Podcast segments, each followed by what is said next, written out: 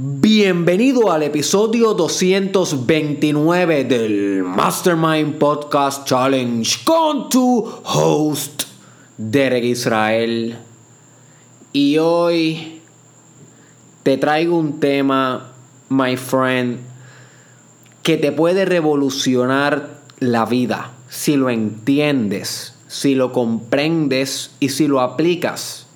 No es un tema sencillo no es un tema muy fácil de digerir. No es un tema básico. Ok, ya nos estamos moviendo cada vez hacia temas más complejos en el Mastermind Podcast Challenge. 365 días. 365 podcasts. El tema que yo te voy a traer hoy es un universo. Literal filosóficamente es un universo. Para nada yo pretendo que con este episodio tú entiendas todas las dinámicas del poder. ¿Ok? Que es el tema de hoy, poder. Para nada pretendo que salgas diestro en el poder con meramente este episodio, sino que simplemente mi intención es mostrarte la punta del iceberg en este universo del poder. Para que tú, como un, como un agente autodidacta, independiente en tu búsqueda de información, emprendas un viaje en el descubrimiento del poder y te empoderes. Utilices el poder para ejercer conductas de provecho en sociedad y de provecho en tu vida subjetiva, en tu humanidad. Yo llevo años estudiando el poder y sin embargo bien pocas veces he hablado de este tema en mis videos o en mis podcasts o en mis escritos. Eh, sí, una vez zumbé un video bastante, bueno, no fue sumamente popular, pero mucha gente le gustó, que se llamó ¿Cómo, eh, eh, ¿cómo era que yo lo titulé? Presión versus poder. Creo que fue que, que lo titulé. Puedes buscar Derek Israel Poder en YouTube o en Facebook para ver si te sale ese video. Y en ese día toqué la importancia de tú convertir la presión que tú ejerces en la vida en el poder de actuar y de continuar. O sea, que literalmente utilizar el estrés para generar esa gasolina espiritual. Básicamente este era el tema, es sumamente simple, nada filosófico comparado con lo que te traigo hoy. Vamos a estar discutiendo el poder en varias dimensiones, específicamente cuatro dimensiones. Y para nada son estas meramente las dimensiones del poder, existen más simplemente que son las más que nos interesan en el desarrollo personal. ¿Ok? Y también te voy a estar hablando cómo puedes utilizar estas dimensiones del poder para desarrollarte como persona. You see. Estas dimensiones son el poder social, El poder físico, el poder espiritual y el poder eh, personal. Son las cuatro dimensiones que voy a estar utilizando y voy a, voy a hablar un poquito del poder filosófico también.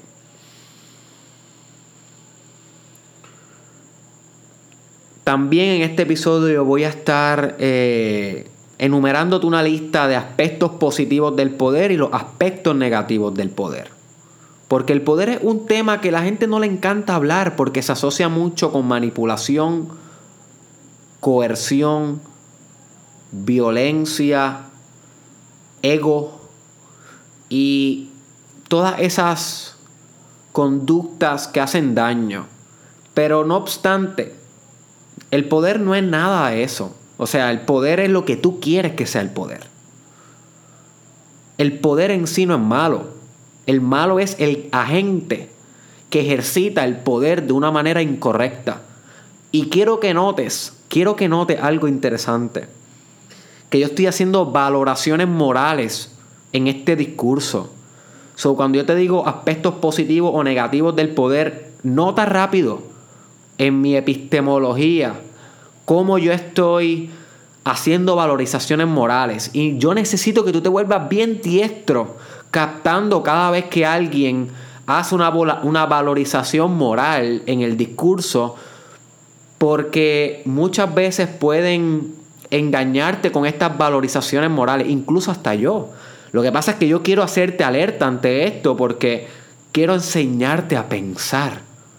Más que enseñarte información, yo quiero enseñarte a pensar.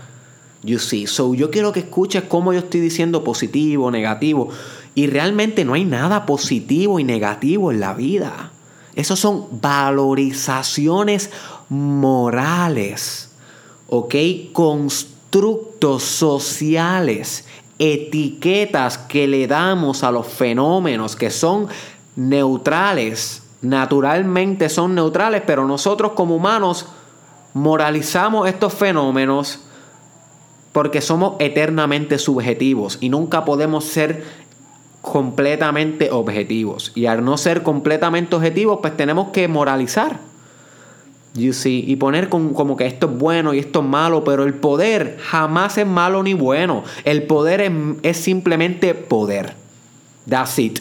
El poder es un arquetipo. Algo que trans, trasciende la moral y el ego y, y los constructos sociales. El poder es transpersonal. No le pertenece a nadie. Si tú ves a alguien que tiene poder, simplemente es un agente del poder, no el poder en sí. El poder es la energía. ¿Ok? El poder es el patrón arquetipal. Eh, eh, es complejo, lo que estoy intentando explicar es complejo, so que si ven que me turbo en algunos momentos, tengan paciencia conmigo, yo también soy un estudiante. So el poder no le pertenece a nadie, sino nos pertenece a todos. You see, el poder es más grande que nosotros. Solamente que nosotros lo ejercemos de diversas maneras, acorde a nuestra personalidad, acorde a nuestro contexto, acorde a nuestra cultura. You see. So, eso es lo primero que quiero que entiendas del poder, que el poder es arquetipal, el poder es universal, no le pertenece a nadie ni se puede contener, simplemente se puede canalizar. ¿Ok? Como un cable, un enchufe, literalmente, de esos cables que, que, llevan la energía al abanico o al aire acondicionado o a la computadora para cargarla, el cable en sí no es la fuente del poder, pero canaliza el poder.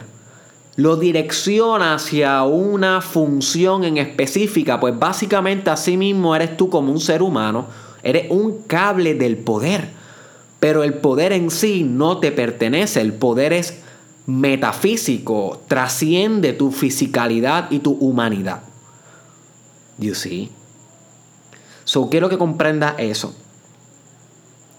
El poder tiene muchas definiciones, muchas definiciones, dependiendo del teórico que lo explique, dependiendo de la cultura que lo explique, dependiendo del bias y de la agenda política de la, del grupo o institución que lo explique, va a variar la definición. Sin embargo, yo la más universal que he encontrado para poder describir bien breve lo que es el poder, básicamente sería la capacidad, ¿ok? El poder es la capacidad de influenciar y actuar. Voy a repetir esto porque esto es bien importante y suena simple, pero créeme que para yo poder llegar a esta definición he tenido que pasar los estudios más complejos. Tú no te imaginas para yo poder definirte esto así de simple. Porque cuando tú emprendas tu estudio del poder por ti, te vas a dar cuenta los laberintos que es el poder. Pero en resumen, lo que yo me he enterado y lo que yo he podido concluir es que el poder es la capacidad que tú tienes de generar una influencia, un acto o un resultado. Punto. No te compliques más la vida. La capacidad de generar, my friend, un acto, una influencia o un resultado. Eso es poder en las diversas manifestaciones que a él lo acaparan. You see. Y el primer poder que te quiero discutir es el poder social. Este poder es el poder de influenciar las personas para que logren un fin determinado. You see. Pero algo interesante que tú tienes que entender del poder social es que eternamente es subjetivo. El poder siempre va a ser efectivo siempre y cuando la persona a la cual se le ejerce el poder tenga ¿ok? La percepción de que la persona que le está ejerciendo el poder tiene el poder. Si la persona no cree que la otra persona, o lo que le podemos llamar el comandante, el que ejerce el poder, si, esta, si la persona que es comandada no cree que el comandante tiene el, las cualidades necesarias y admirables que se asocian a poder, no necesariamente el comandante va a tener poder. Esto tienes que digerirlo porque es bien importante y lo vas a poder utilizar para toda tu vida, en tu desarrollo personal. Si tú como un agente no deduces que alguien tiene poder, no necesariamente la persona va a tener poder. You see. Eso es bien importante, porque hay muchas personas que quieren ejercer poder sobre ti y tú te dejas porque tú le proyectas y le atribuyes tal vez un poder que ni siquiera tienen, solamente lo tienen dentro de tu mente. Tú le asignas el poder al comandante. Puede ser una pareja tóxica, puede ser tu papá, tu mamá, puede ser el gobernador, el presidente, puede ser el líder de una organización que maybe es fatulo, maybe es mediocre, pero tú le asignas poder.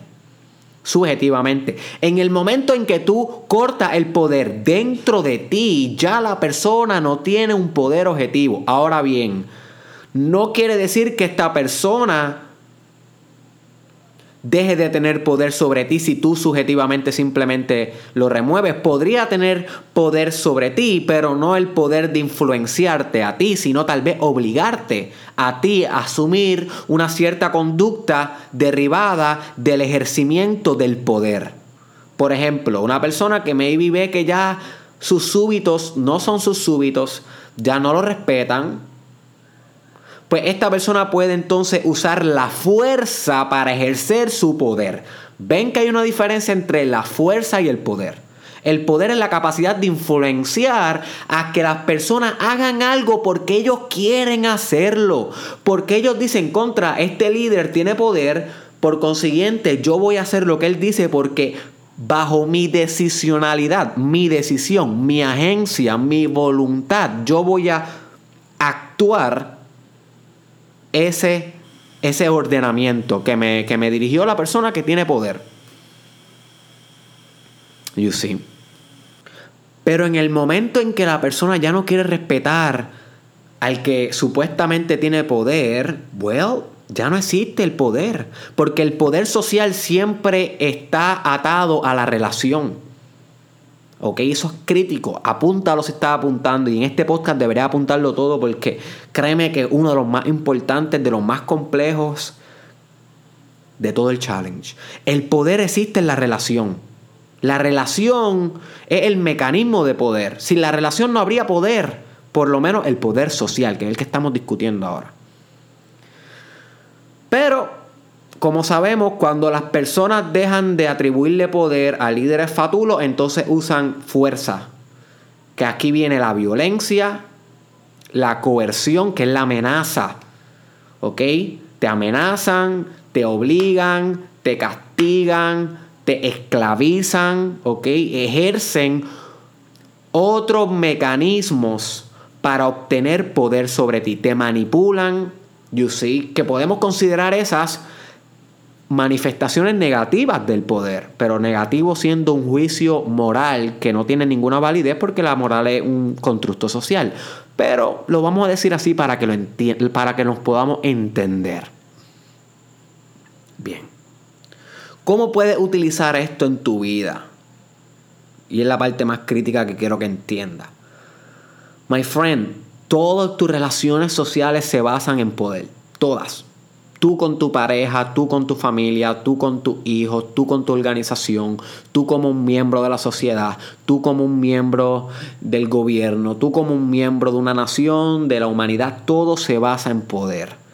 Y en estas dinámicas de poder van a dictaminar la capacidad que tú tienes de hacer que las personas funcionen de una manera óptima. Sin poder no hay liderazgo. ¿Ok? Sin poder no hay liderazgo. El líder tiene que tener poder. Pero un poder de influencia, un poder de inspiración que influencia a las personas a actuar de una cierta manera porque subjetivamente quieren hacerlo, no porque se ven obligadas a hacerlo, por miedo o por amenazas. En toda relación social y esto es una de las teorías que se llama la teoría del interés social o del menor interés social, la puedes buscar en Google, que dice, y esto es importante que lo sepas, en toda relación, vamos a suponer que son dos personas, en toda relación de dos personas siempre va a tener más poder aquel que menos le interese la relación.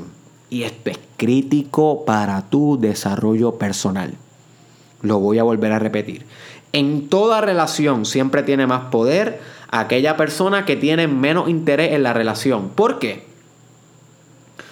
Porque el que tiene más interés en la relación, el que tiene más emociones positivas acerca de la relación, depende más de la relación. Es más needy. So, el que menos le importa siempre tiene más poder. Y esto pasa en las relaciones de pareja, por eso es que tú siempre ves que hay una de las dos personas en la relación de pareja, o tres o cuatro, porque ahora las parejas pueden ser más de dos personas. Ahora se llama poliamor. Un amor entre varias personas. Y es válido también. El amor es infinito. Pronto hablaremos de eso en el challenge. Así que stay tuned del amor infinito y la inteligencia infinita y la creatividad infinita y la imaginación infinita. Son muchos términos que vienen ya cuando se está acabando el, el challenge. Créanme que al fin estoy entendiendo lo que es el challenge. Gracias por mantenerse activos conmigo aquí en este proceso de desarrollo. So, este principio del que tiene menos interés va a tener mayor poder aplica a las parejas, por eso es que siempre el que más quiere la pareja más desventajado está ante el otro que maybe tiene menos interés. Y también en los negocios esto pasa. No sé si te has dado cuenta, cada vez que tú negocias algo con alguien, el que menos necesite del otro es el que pone las regulaciones en la negociación. Si tú ahora mismo vas a negociar un negocio con Trump, por ejemplo, vamos a, vamos a suponer que tú tienes una idea de negocio. Tienes una idea de negocio potencialmente millonaria. Y tú vas a Estados Unidos a buscar inversores, gente que invierta en tu idea de negocio. Y te da la buena fortuna de que Donald Trump está ahí donde tú estás exponiendo la idea. Y te dice, ¿sabes qué? Yo quiero negociar contigo. Vamos, vamos a discutir. Y tú, wow, mira, Trump, el presidente multimillonario. Este tipo me va a financiar esto. Al fin, al fin voy a tener el capital necesario para, poner, para poder poner a funcionar mi idea. Pero ¿qué pasa? Cuando tú vas a hablar con Trump, posiblemente, y estoy seguro, yo estoy seguro que ni tú ni yo estamos en una posición más privilegiada que Trump. So, la negociación, la negociación va a ir siempre en los términos de Trump. Tú no vas a poner los términos, Trump va a poner los términos. Porque él necesita menos de ti que tú de él. Tú necesitas que le invierta él no necesita invertir en ti, él ya es presidente de los Estados Unidos y es multimillonario. You see. Y no quiere decir que tú no puedas exigir cosas. Lo que quiere decir es que a la hora de la verdad, el más que exige es el menos que necesita. Eso pasa en los negocios, pasa en las relaciones de pareja, pasa también en las relaciones de padre e hijo. El hijo necesita vivir en su propia casa hasta los 18, convencionalmente hablando. Hay gente que se va desde antes, que yo lo admiro. Conozco muchas personas que se van desde los 14, desde los 15, hacen su vida independiente, son exitosos. ¡Wow! Yo nunca pude hacer eso y lo admiro. Pero eh, una de las amenazas que usan los padres, ¿cuál es? Hasta que tengas 10, hasta que vivas en esta casa, tienes que someterte a mis reglas. Well, el hijo necesita más que el padre porque tal vez el hijo no tiene fuente de ingresos, necesita el padre para comer, para vestirse, para educarse. So, las condiciones las pone el que menos necesita del otro. En este caso, el padre. ¿Cómo puedes aplicar esto en tu vida? Bueno, Puedes aplicarlo si vas a usarlo en negocio en poniéndote en una posición lo suficientemente alta como para poder tener poder en las negociaciones y no siempre ser el más desventajado, porque el más desventajado se le violan sus derechos, se le violan sus intereses, my friend, va a pasar. El mundo son un chojo de egoicos. Tú también eres egoico, yo también. So, Tienes que ponerte en una posición más privilegiada, cuestión de que tus negocios puedan aflorar mejor y tengan un mejor impacto en la sociedad.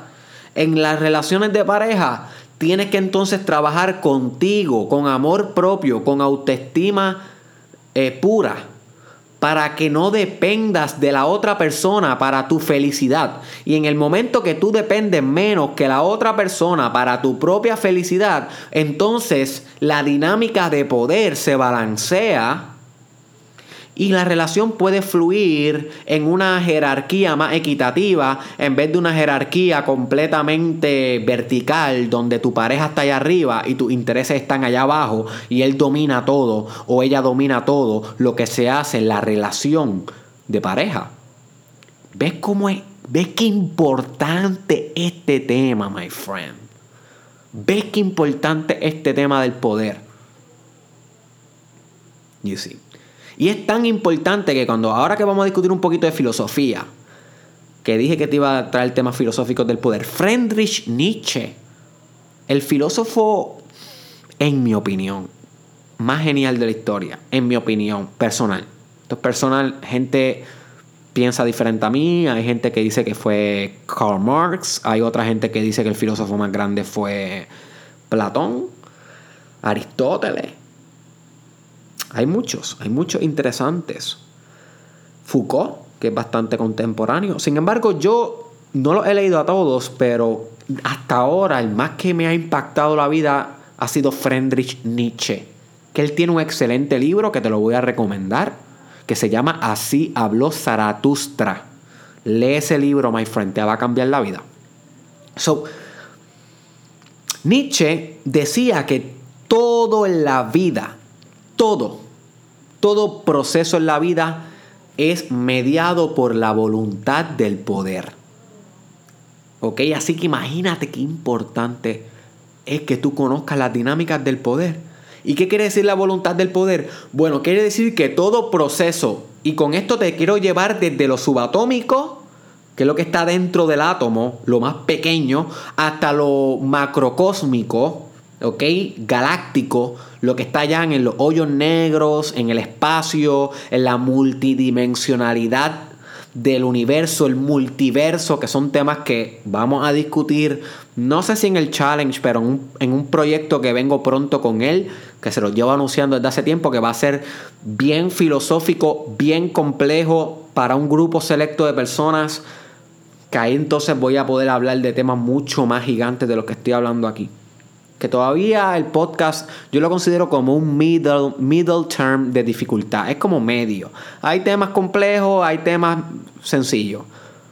Pero en el proyecto que viene, que yo pronostico para febrero 2020, créanme, my friends, que los que vean ese proyecto jamás van a pensar igual. Nada, ahí lo voy a dejar.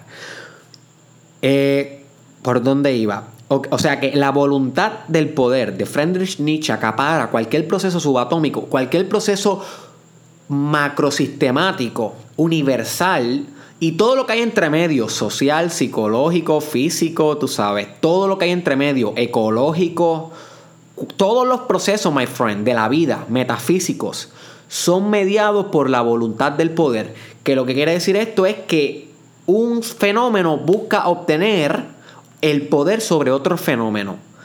Y eso lo extrapola a todos los eventos de la vida. Celular, metabólicos, my friend, todo, pensamientos, emociones, todo, todo, todo es poder. Esa es la asunción de Friedrich Nietzsche. Se llama la voluntad de poder. Busca eso en Google. Lee sobre eso, oriéntate sobre eso, porque es una idea fascinante que te va a cambiar la vida. You see. So que el poder es así de importante. A nivel social y a nivel metafísico es sumamente importante.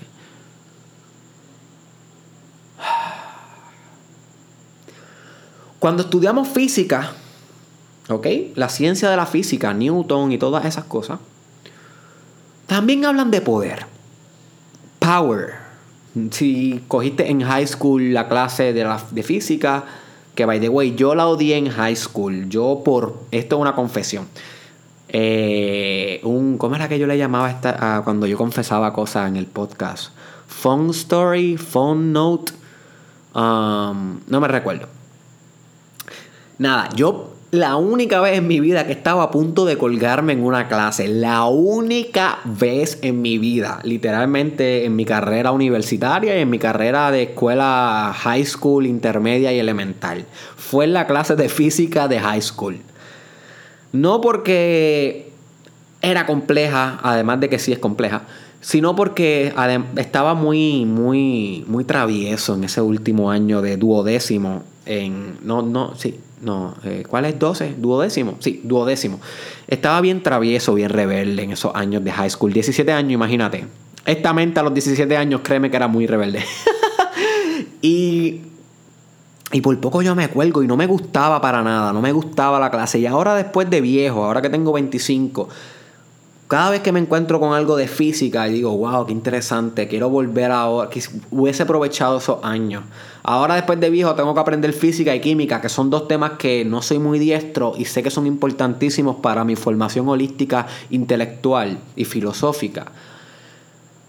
Pero en física hay un tema que se llama power, que es básicamente Básicamente, la variable que ejerce fuerza en el tiempo y que hace un impacto en el sistema físico a la cual esa fuerza esté ejerciendo presión en el tiempo. Mira qué importante es saber eh, este, este, este, esta variable de la física. Porque cuando tú estudias el poder a nivel filosófico, a nivel físico, a nivel espiritual, a nivel personal, a nivel político, aunque difieren las definiciones entre las palabras que usan y los tecnicismos, el poder casi siempre es lo mismo a nivel fundamental. You see, el poder hace un cambio en los sistemas físicos. Eso es lo que te dice la física. You see, el poder es fuerza dirigida hacia un sistema por un tiempo predeterminado, por un tiempo.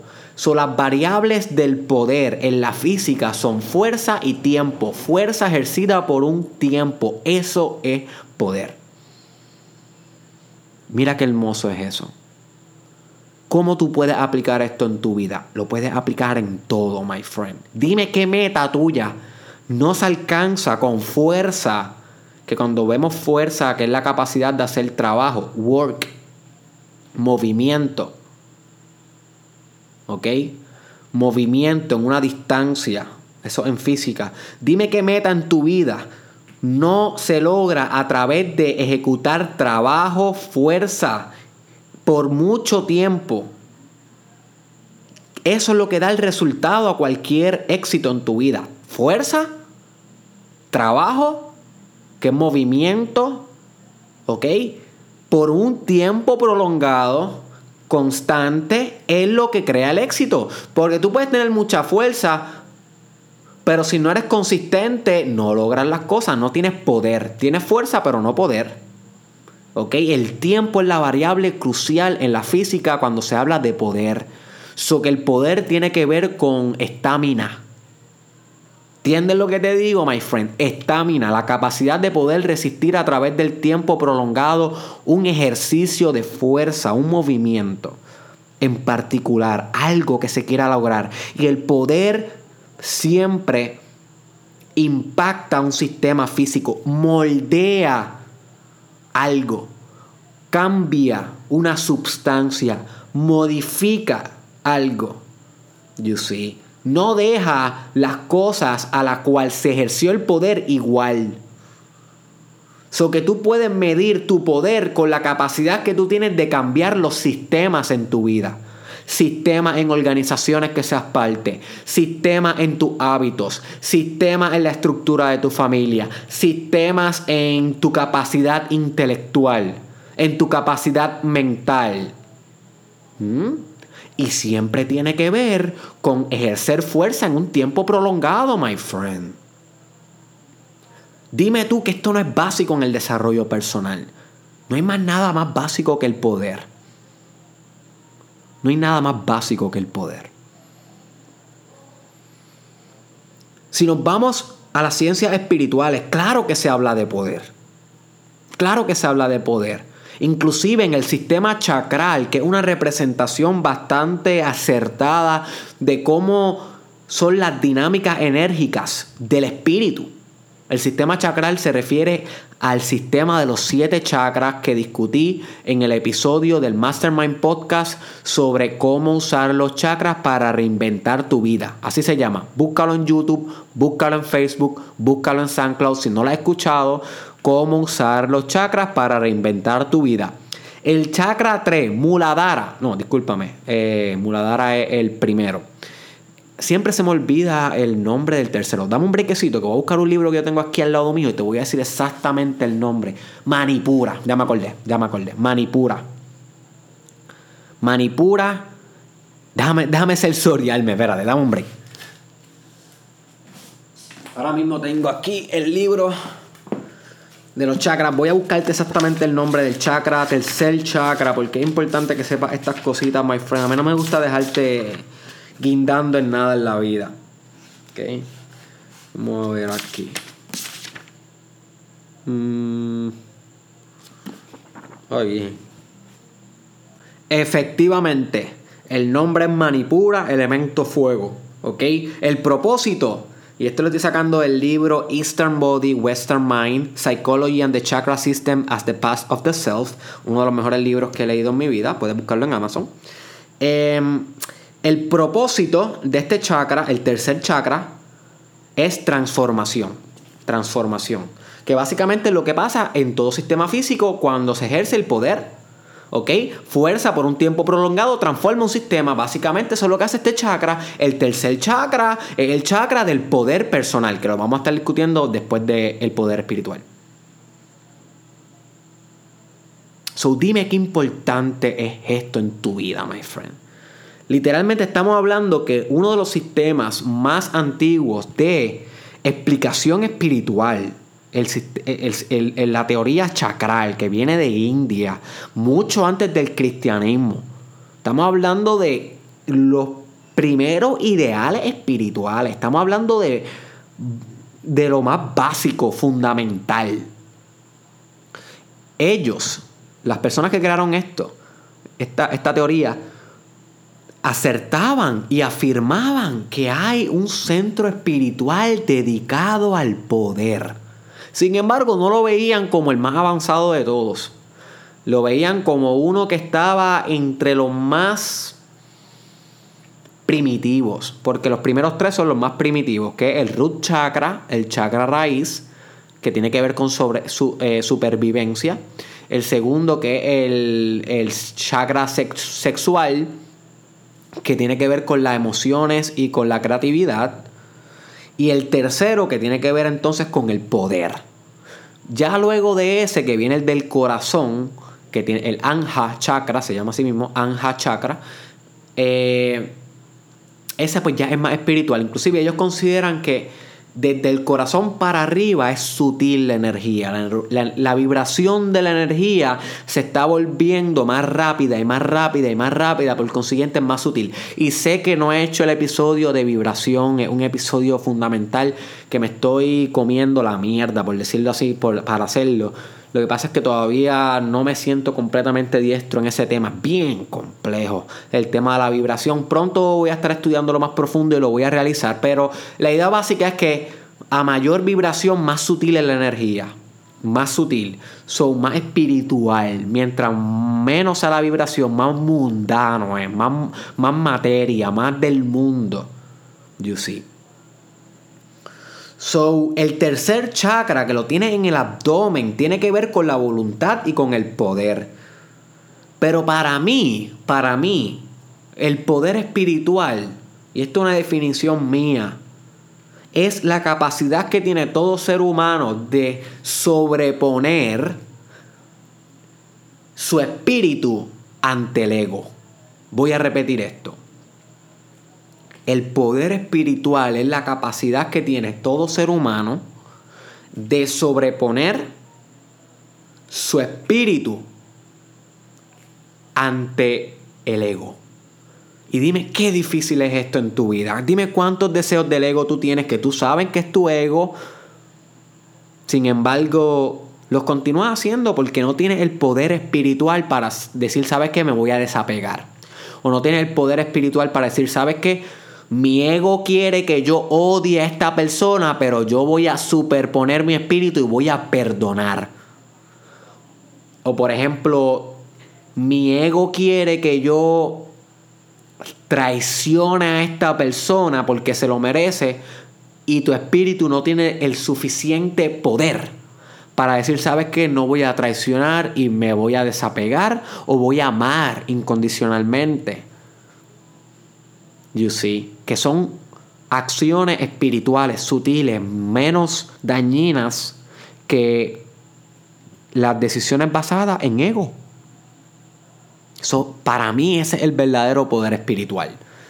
El poder que tú tienes de encarnar espíritu en vez de ego. So, yo quiero que dijera eso por un momento, porque si tú digieres esto y lo aplicas, no, no me escuches a mí como si yo fuera entretenimiento, my friend. Esa es la trampa más básica del desarrollo personal y pronto voy a estar haciendo un episodio de la trampa del desarrollo personal, que es esta, usar el desarrollo personal como entretenimiento y no como ejercicio. So, aplica el poder espiritual en todo en tu vida. Cada vez que tengas una decisión de frente, pregúntate, ok, ¿Qué quiere mi ego? Ah, mi ego lo que quiere es esto, esto, esto. Perfecto. ¿Cuál sería la aproximación espiritual más correcta en esta circunstancia? Bueno, pues la aproximación espiritual más correcta sería perdonar. Well, ahí tienes una, ahí tienes una oportunidad de ejercer poder, poder espiritual y accionar lo que tú sabes que tienes que hacer. You see? You see, my friend? ¿Ves qué importante es esto?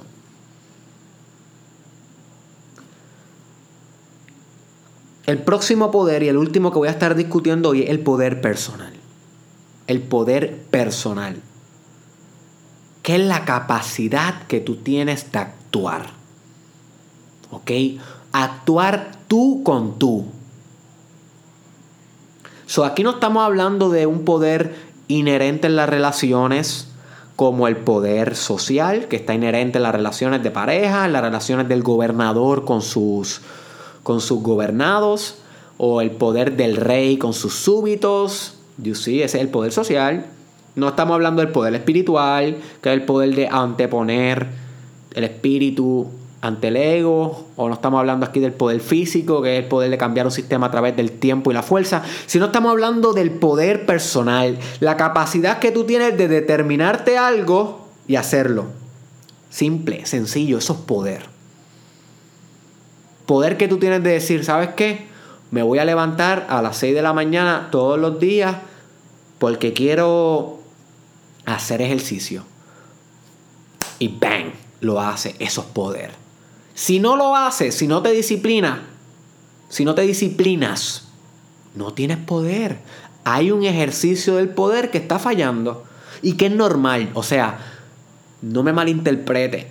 Ni yo tengo todo el poder. O sea, yo a cada rato fallo en mis hábitos, confía. Yo llevo intentando levantarme a las 5 de la mañana todos los días desde los últimos 6 meses y no lo logro todos los días. La mayoría de los días no lo logro. Voy a ver si ahora que empieza el semestre, ahora en agosto, en julio 29, empiezo mi cuarto año doctoral en psicología clínica. Me faltan dos para acabar. Ladies and gentlemen. Voy a ver si lo puedo lograr ahora todos los días.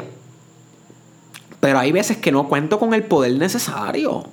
Me acuesto a las 3 de la mañana y para las 5 no me quiero levantar, sabiendo que me pudo haber acostado a las 12 para poder dormir 5 horas y levantarme chilling. Pero pues, eso es falta de poder. Y yo sufro de eso. Y hay cositas que tú también lo sufres. No todas las determinaciones tú las logras. Pues eso es falta de poder. Pero qué bueno que lo sabes ahora, porque dices, contra.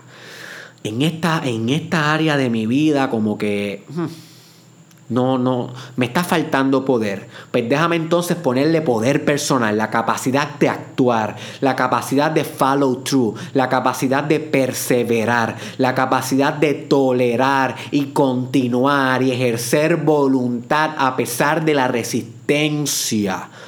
Porque tienes que entender que el poder es la capacidad de tú, y esta otra definición que usan mucho en las teorías del poder, el poder es la capacidad de tú ejercer voluntad ante resistencia. Y a veces la resistencia puede ser autogenerada, a veces la resistencia puede ser social de otras personas, a veces la resistencia puede ser espiritual de tu ego, ¿ok? Pero siempre hay una resistencia. Si no hubiera resistencia, no existiera el poder. Porque contra qué se va a ejercer fuerza en un tiempo prolongado? Contra nada porque no habría ni fuerza que ejercer si no hay resistencia, no hay fuerza. Tiene que haber algo que jale, como decía Newton, contra con, la misma contrafuerza para que exista la fuerza. Para que haya ese choque que genera energía, calor, como se diría en física, heat. En física, el poder es la capacidad de generar energía, heat.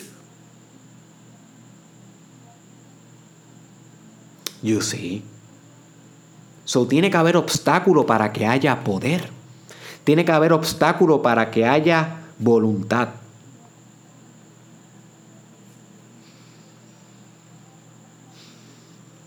Wow, my friend, realmente este episodio es uno de los más críticos y creo que uno de los más importantes que he realizado en mi vida, en mi carrera hasta ahora. Así que yo te agradecería que este episodio tú lo compartieras con alguien y que lo escuches una o dos o tres veces porque realmente tanta información no la va a captar de una. Este es uno de los episodios que va a tener que virar y virar atrás varias veces durante tu vida. ¿Ok? Así que importante que también sepas que en el libro de las 48 leyes del poder, que lo repasé bastante para poder hacer este episodio hoy, te dicen, o Robert Greene te dice, que o tú utilizas el poder o alguien lo utiliza en ti. Voy a repetir esto porque esto es crítico. O tú utilizas el poder o alguien lo va a utilizar por ti. Como decía Platón. O tú ejerces una política inteligente o un gobernador inferior te va a comandar.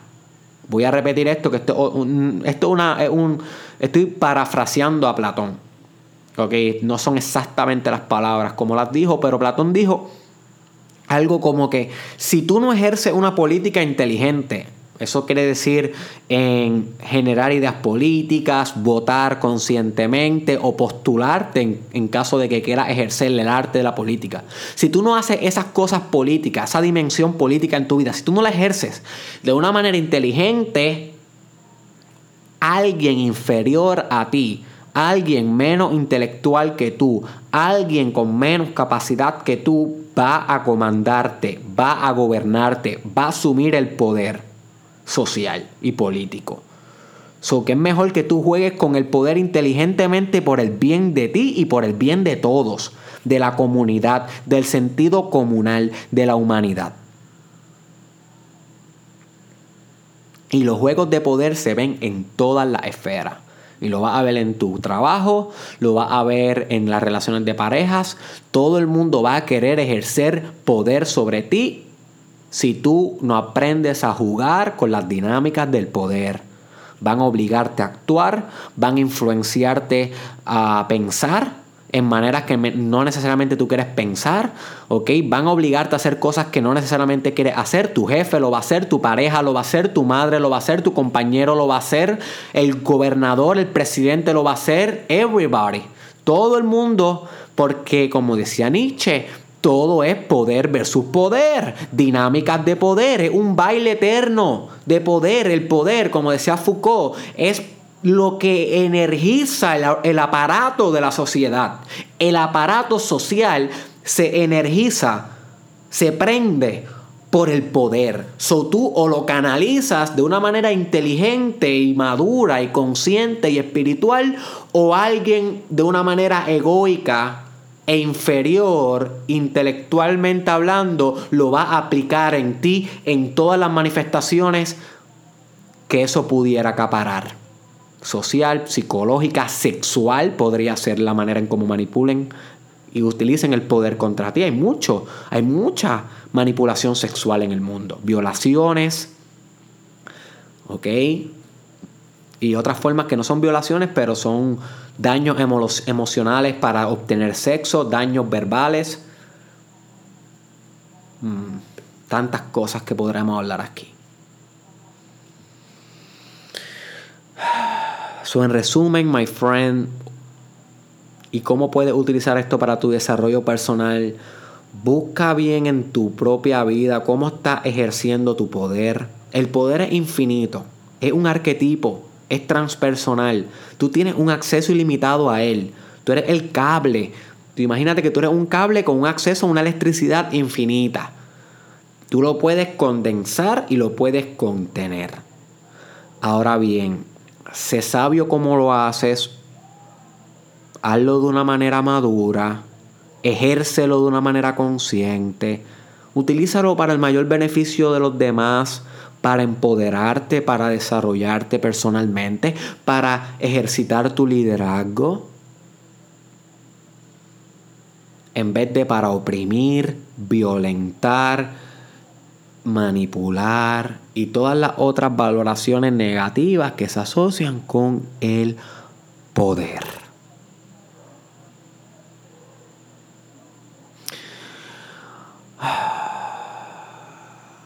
Así que espero que este episodio te haya explotado la mente, porque esa fue mi intención hoy, explotarte la mente como los 365 días la tengo. Comparte este episodio con alguien, ¿ok? Que desee sacar, que, desee utilizar mejor el poder. Tú créeme que a una persona se te tuvo que haber venido a la mente, etiquétalo en este episodio o envíaselo por privado para que esta persona se beneficie. Chequéate el caption. Voy a recomendarte uno o dos libros que mencionas aquí que puedes comprar para que sigas eh, estudiando las dinámicas del poder.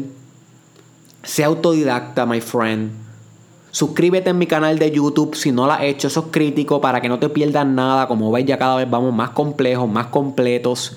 Me puedes encontrar en YouTube como Derek Israel. Búscame para que puedas enterarte de todo. Checa los libros. Nos vemos en la próxima.